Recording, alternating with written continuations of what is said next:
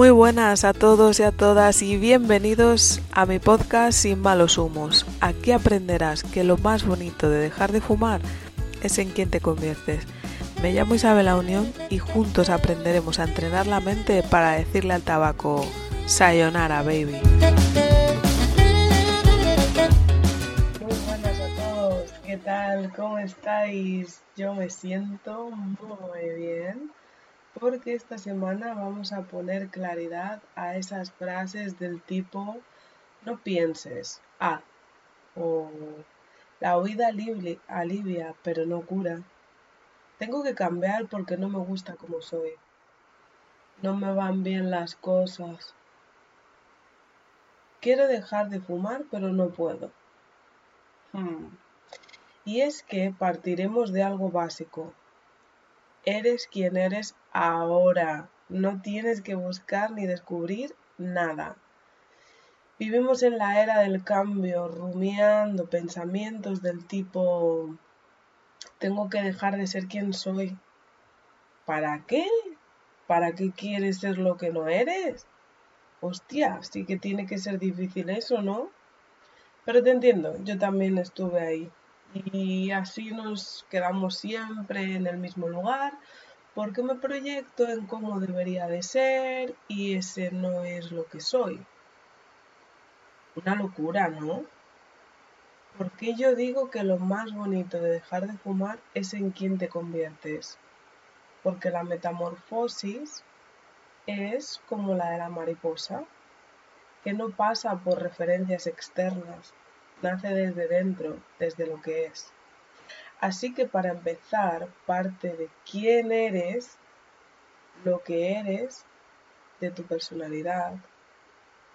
Desde ahí, toma acción para corregir o mejorar en algún aspecto para que el centro de tu vida no sea una mente que esté especulando sobre lo que eres o lo que no ahí dale que te pego embobado o embobada en tus pensamientos.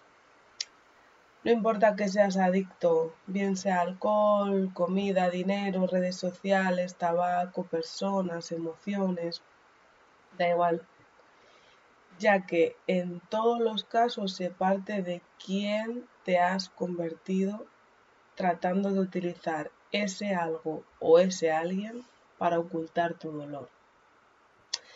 Así que bueno, no te rayes, a todos nos ha pasado, esto se debe a tantas veces que nos premiaron por ganar o aprobar o nos castigaron por perder o suspender. ¿Y qué pasa? Pues que tenemos ideas catastróficas como que eres lo que vales en función de tus resultados. Y sí, eso te genera necesidades y conversaciones contigo misma o contigo mismo que te hacen vivir por rutina sin salirte de la norma. Y la verdad que cuando estás ahí es chungo, pero no imposible. Es más, afortunadamente cada vez hay más personas en el mundo que aportan claridad, acompañamiento y experiencia para que aprendas a modelar modelar. La primera vez que escuché esa palabra ya me imaginaba yo por las pasarelas dándolo todo con la chuleta en la cabeza como la Lady Gaga, pero no. Modelar significa copiar, copiarles, hacer como hice yo en el examen de Mates 1 con la gallega. Em, que se me va la olla y es que, bueno, observando a Yune, es mi hija y apenas tiene dos años y medio, me estoy sacando una cátedra, te lo digo, más que estudiando los másteres y todas las formaciones en las que estoy metida. Eh, y es que ella me enseña a modelar, copia todo lo que ve. Si le sirve, lo repite hasta aprenderlo. Y si no, lo recicla junto al pañal de la caca.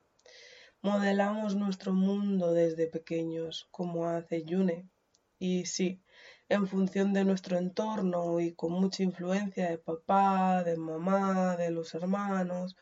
Y sí, casi todos nuestros traumas y conflictos vienen de ahí, pero no. no se trata de buscar culpables, se trata de crecer y recordar quién eras cuando naciste, cuando eras un niño o una niña, porque te puedo asegurar que ni eras padre, ni eras madre, ni naciste ingeniero o ingeniera, ni naciste gordo, ni naciste flaco, ni naciste fumador, ni nada de esa basura de etiquetas que nos ponen y que nosotros validamos y acabamos con más galones pues que el ejército. Ahí todas nuestras medallitas de soy vago, soy perezoso, soy, soy, soy, no eres nada de eso. ¿Y qué pasa? Así, después, pues vamos creándonos necesidades para suplir vacíos y buscar placer inmediato o huir de sentir dolor. Así que hoy y a lo largo de la semana te voy a traer las necesidades del ser humano que están basadas en la pirámide de Maslow, pero son una evolución diferente. Para empezar a hablar de las necesidades, es primordial que recuerdes en la en forma de, de la metáfora que más te guste, quién es nuestra mente consciente y quién es nuestra mente inconsciente. Por ejemplo, neocórtex y límbico y reptiliano, o el director general y el mayordomo, o la punta del iceberg y la base, o las raíces del limonero y los limones, o, como se dice en la meditación, el artista o el dibujo. En fin, si tienes dudas de quién manda, de quién es cada parte de ti, por favor, házmelo saber para que dedique un episodio a la mente inconsciente versus la mente consciente. En fin, que una vez que conozcas a qué me refiero cuando digo arroja conciencia, quiero que te centres en lo que a ti te importa. Por ejemplo, dejar de fumar, cambiar de trabajo, dejar tu pareja, cambiar de país, ganar más dinero. Si te fijas, no son metas pequeñitas, no, no son pequeños pasitos, no, son transformación, son decisiones importantes.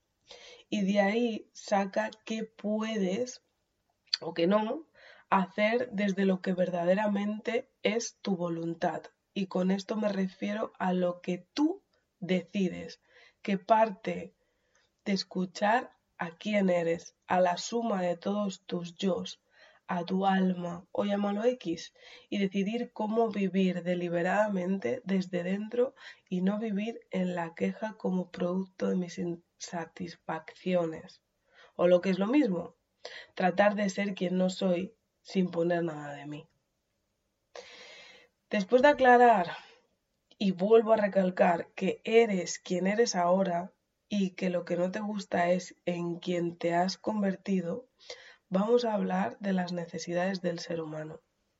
Y es que las personas siempre buscamos lo que consideramos mejor para nosotros, pero en ocasiones, desde un juicio al debo ser, ¿qué pasa? Que nos hace culparnos por acciones que tomamos. Y aún así nos encontramos repitiendo en bucle. ¿Sabes para qué? Conseguimos un beneficio a través de nuestras acciones por más que éstas nos puedan parecer irracionales, como por ejemplo fumar. Pero no siempre nos llevan a un estado de equilibrio. De hecho, a veces la acción en concreto genera beneficios inconscientes, pero trae consecuencias dañinas para la propia persona. Así que ¿para qué haces lo que haces? ¿Cuál sería el problema, por ejemplo, de dejar de fumar? Pues para obtener alguna de estas necesidades. Y hoy te traigo la Master Pro de las mías en su momento cuando yo le pegaba al cigarrito, cigarrito, por lo bien que lo había hecho. Hoy vamos a hablar de la necesidad de certeza o de seguridad. Como te he dicho, son seis. Las cuatro primeras tienen más que ver con el plano material y las dos últimas, que englobaré en el último episodio, son las más espirituales. En mi caso, la seguridad o certeza es la top one de los tops mundiales de primer puesto mm, del universo. Se supone que cada una de ellas sería, ¿cómo decirte? Como las aristas de una llanta, por ejemplo. Todas equilibradas hacen que una rueda gire e incluso la protege. Pero como una sea más grande que la otra, imagina cómo va tu vida. Si es que puedes rodar con dos aristas gigantes, como era mi caso, que era la certeza y la significancia, dos casi inexistentes, como era el crecimiento y la contribución, y las otras dos tratando de equilibrar al resto, como era la conexión y la variedad. Vamos, que trataba de moverme, pero eso no lo rodaba ni poniéndole un gato gigantesco al coche. Así que bueno, descubrir esto fue descubrir que tenía que dejar de buscarme, debía de dejar de utilizar, de utilizar perdón, la necesidad como foco de cambio, comillas, comillas, a mejor, porque lo que no me gustaba era lo que me convertía cada vez que me daba la gana con tal de sentirme fina y segura como las compresas. Así que esta necesidad es importante para nuestra existencia. Claro que es importante sentir eh, que mañana amanecerá, que tu hogar se mantendrá construido, que tus seres queridos estarán contigo, que tu coche funcionará correctamente o que tu cara estará libre de amigos rellenitos de pus. En tu banco una cifra positiva o en tu colchón rellenito de billetes. Sí, sentir seguridad forma parte de las necesidades de supervivencia humanas. Sin cierto grado de certeza no podríamos sobrevivir. Entonces, ¿dónde viene el problema, Isa? Pues de vivirla sintiendo desde el inconsciente, por impulso, como respuesta automática a tu supervivencia, porque por supervivencia acabarás obteniéndola aunque de manera no sustentable, inclusive de manera dañina para tu cuerpo, para tu mente. Y cuando intentes comprenderlo conscientemente, entonces te sentirás culpable, porque tú quieres, pero no sabes por qué, al final no puedes, y ni terapias, ni pastillas, ni parches, ni nada por el estilo hacen que vuelvas y vuelvas y vuelvas a tropezar siempre con la misma piedra. Y ahí estaba yo, la reina de la seguridad. ¿Sabes por qué fumar me generaba un sentimiento inconsciente de certeza? Pues porque era una manera rápida y segura de sentirme mejor. Así que aunque conscientemente no me hacía sentir bien, acomodaba mi inconsciente automáticamente, que al final es el que manda. Por eso, y por el síndrome de abstinencia de la nicotina, muchas personas temen engordar cuando dejan de fumar. Aquí te traigo algo que me atormenta últimamente, y es que después de dejar de fumar, si os acordáis, os conté que subí, subí 3 kilos, que después me quité con facilidad. Y con el paso del tiempo, desde hace una fecha en concreto que te estuve contando a principio de año y tal, ahora he descuidado mis hábitos de alimentación, de movimiento y adivina de dónde he tirado para sentir ese placer inmediato. De bienestar inconsciente, esa decisión en modo automático por impulso que ni la Rosalía está tan despecha como yo, cuando mi cerebro piensa que corro peligro inminente de desmayo por hambruna. Y, y no es cierto, claro. Como dice mi suegro, estoy desmayado. Pues mi cerebro empieza, estoy desmayado, estoy desmayado, estoy desmayado. ¿Qué ocurre? Pues que después de tanto tiempo me está sucediendo que, em, bueno, pues ataco la nevera de vez en cuando. ¿Y por qué? Primero, para que cuando te suceda a ti pueda guiarte. No creo que las cosas sucedan porque sí.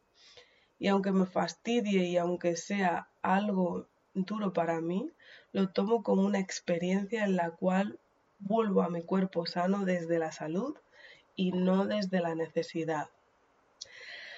Isa, ¿y cómo cultivo mi certeza o seguridad desde la conciencia o la toma de conciencia? Bueno, pues ya te he hecho un spoiler con mi em, experiencia que estoy teniendo en estos momentos.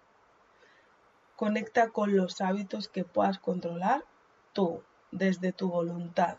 Hábitos de alimentación, hábitos de conectar con la gratitud, con la música, con el movimiento, hábitos que te fomenten creer en ti y no elegir desde la necesidad en primer, el primer mm, bocado de que yo me inflo, por ejemplo, a arándanos o de las tortitas estas de arroz, de alimentos pseudo healthy, eh, por ejemplo, o el primer puesto de trabajo que te ofrezcan, porque si te llaman de otra entrevista para uno mejor, no vas a poder dejar lo malo conocido por lo bueno por conocer.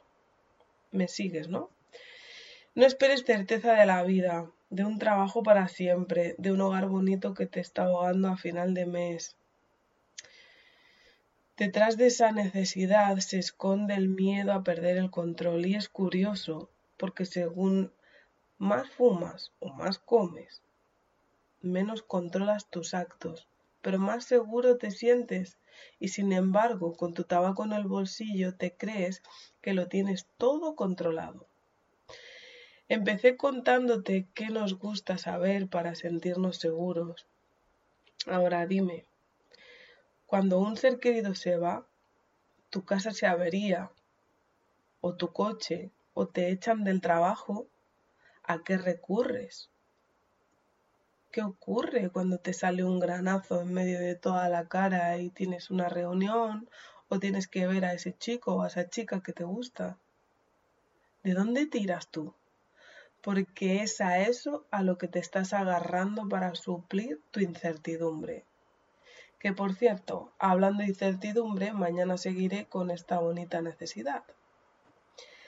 En fin, no soy nadie para poder decirte qué o no qué o qué no debes hacer en tu vida, pero sí quiero sacarte alguna sonrisa mientras te cuento la visión de la mía a lo largo de esta temporada te contaré más acerca del inconsciente, de ese gran desconocido, con teorías trascendentales y experiencias truculentas, pero de una forma un poco distinta. ¿Y sabes por qué? Ya te he dicho que a Mr. Rex le gusta tirar de gracietas y es porque a mí me ha ayudado a no tomarme la vida tan en serio, a soltar el falso control y a entender su sentido. Te dejo con la siguiente reflexión. La única persona segura es aquella que se atreve a mostrar sus inseguridades. Enseguida que me he dado cuenta de que me ocurría esto, he tomado acción, he mm, vuelto a pedir ayuda, retomando mis clases de yoga mm, con más hábito y con más conciencia que nunca, em, tirando de mi entrenador personal. Em, mira, aquí te viene un tip, planificando las comidas. Si tú tienes la certeza de lo que vas a comer eh, a lo largo del día, tú no vas a tener la necesidad de comer entre horas. ¿Entiendes? Así que si crees que es tu momento estoy aquí para escucharte. he abierto en mi web una posibilidad de soporte gratuito para que me lances la pregunta que siempre te queda al escuchar este episodio. Y antes de acabar, que se me está extendiendo bastante en el tiempo, quería comentarte que gracias a la deuda, a la falta de dinero, es decir, vuelta a lo mismo, falta de seguridad, de certeza, eh, de certidumbre, em, fue que me di yo cuenta de lo que estaba supliendo con tabaco. Por eso siempre te digo que dejé de fumar con educación financiera. Y es que no se puede escribir poesía con la tripa vacía. Siempre se lo digo a todos mis clientes. ¿Por qué? Porque tu cerebro no va a querer dejar de fumar si le falta dinero para llegar a fin de mes. Se va a enfocar en em, victimizarse por la falta de supervivencia más grande, por así decirlo. Así que bueno, si has llegado hasta aquí, millones de gracias. Ya sabes que si otros fuimos capaces, tú también. Es tu turno. Cierra los ojos, pon la mano en tu corazón y dime, ¿de dónde tira tu inconsciente automáticamente cuando sientes peligrar tu seguridad? Si quieres que te acompañe, contacta conmigo a través de mi web o por redes sociales, arroba soy Isabela Unión. Recuerda que juntos somos uno y nada a la vez, y que tú ya eres suficiente. Nos vemos en la cima. Un abrazo.